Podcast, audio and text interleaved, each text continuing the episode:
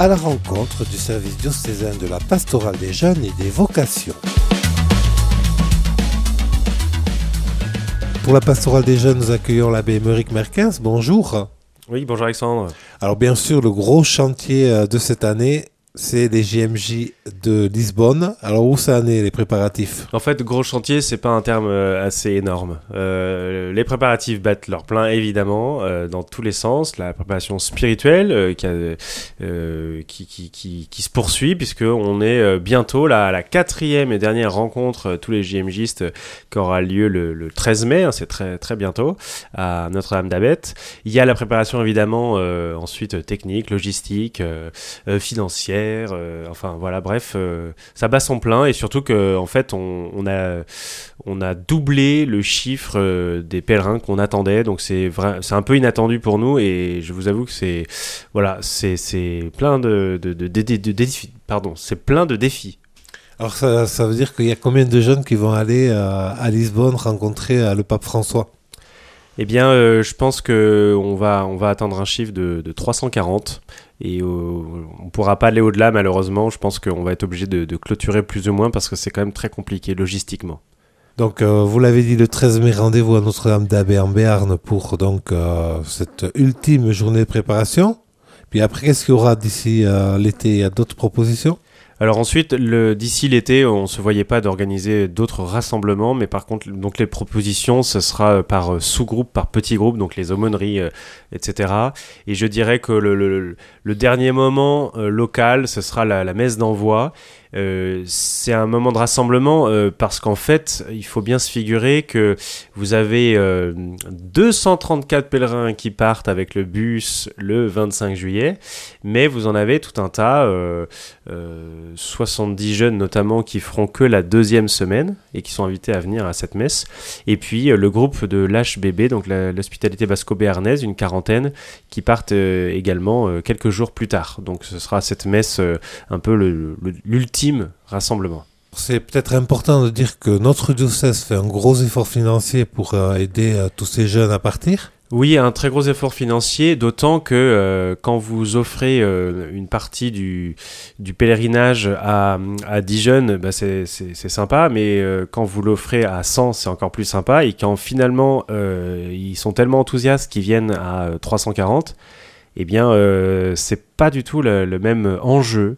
Et donc, c'est pour ça que on s'est, efforcé de faire des campagnes euh, de vente de bougies, d'appel aux dons, etc. Parce que euh, parce qu'on s'est dit, ben, tout passe par la jeunesse et on peut pas, on peut pas dire, bah non, t'as pas les moyens, donc t'y vas pas. Donc il faut euh, soutenir ces jeunes, soutenir ouais, le diocèse. Ouais, parfois on hésite un peu à faire un don, on se dit tiens, euh, comment il va être utilisé. Et là vous pouvez être certain que votre don, euh, mettons en ligne sur le site par exemple, ben il va directement, enfin avoir une répercussion très concrète sur l'évangélisation parce que aucun jeune ne revient des JMJ inchangé, je dirais. il a nécessairement fait plus ou moins à sa manière une rencontre avec le Christ, qu'il soit parti, j'allais dire entre guillemets voilà, un croyant, différent, bof, ou euh, déjà euh, très chaud, comme euh, tout un noyau là très fervent, de toute façon, sa vie aura changé. Donc n'hésitez pas à soutenir le diocèse pour ces JMJ de Lisbonne. Il y a un site dédié. Il suffit de se rendre sur le site de la pastorale des jeunes pour trouver le lien. Alors vous l'avez dit, le 25 juillet, ce sera le grand départ pour le diocèse d'accueil. Donc, parce qu'il y a deux phases. Donc, euh, il y a cette première étape dans le diocèse d'accueil. Vous pouvez nous rappeler le nom? Oui, c'est le diocèse de Viseu. Il est frontalier avec l'Amego, dont sont originaires beaucoup de nos diocésains. Euh, on est plutôt sur le, tiers nord du Portugal. Euh, et donc, notre première étape, en fait, après la nuit de voyage, c'est quand même Fatima. Et ensuite, on remonte vers le nord pour euh, être accueilli là-bas dans ce diocèse qui, je pense, ressemble un peu au nôtre. Euh, donc, euh, accueilli dans des familles portugaises. Et, ça, ça va être un peu le temps d'immersion dans la culture locale. Et ça, c'est très important. Ensuite, il y aura bien sûr donc euh, la rencontre des jeunes avec euh, le Saint-Père à, Lisbonne. Et puis, euh, le diocèse de Bayonne propose une halte de retour.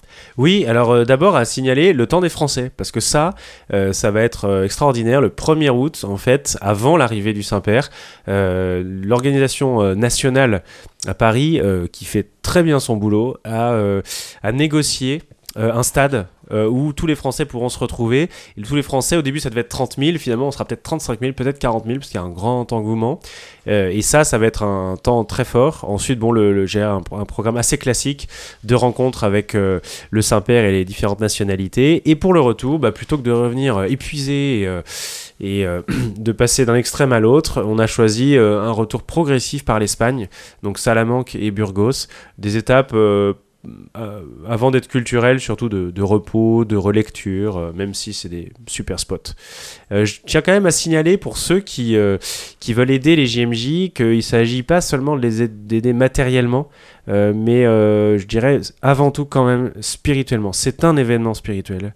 Et, euh, et c'est pas possible que qu'il se passe quelque chose euh, si si euh, ouais je dirais si l'église tout entière se met pas en prière donc vraiment je vous invite à presque à parrainer euh, un JMGiste sans forcément connaître son nom voilà mais euh, à prier pour euh, pour eux prier aussi pour ceux qui les encadrent j'allais dire les animateurs les prêtres les religieuses ceux qui vont rester sur place mais qui ont travaillé comme dans l'ombre un petit peu pour que ce soit pas simplement de, entre guillemets de l'événementiel catho mais vraiment une vraie rencontre avec le Christ et son Église. Donc rendez-vous sur le site de la pastorale des jeunes, vous retrouvez toutes les informations www.pastorjeunes64.com et rappelons aussi que ces JMJ de Lisbonne sont placés sous le signe de la Vierge Marie. Bien sûr, Notre-Dame de la Visitation, précisément. Donc euh, Marie se leva en hâte et partit. Donc il y a, l'idée de on se lève maintenant et on y va et on va annoncer euh, Jésus à toutes les nations. Et donc en ce mois de mai, nous, nous pouvons que nous adresser à notre mère pour confier tous ces jeunes qui se préparent à partir au JMJ. Oui, vous avez vous zappez pas la, la date du 13 mai, c'est Notre-Dame de Fatima. Merci beaucoup, Abbé Émeric Merkens. Ouais, tchuss.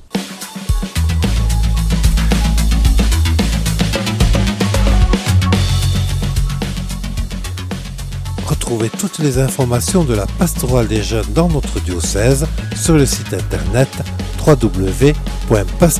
pluriel 64.com.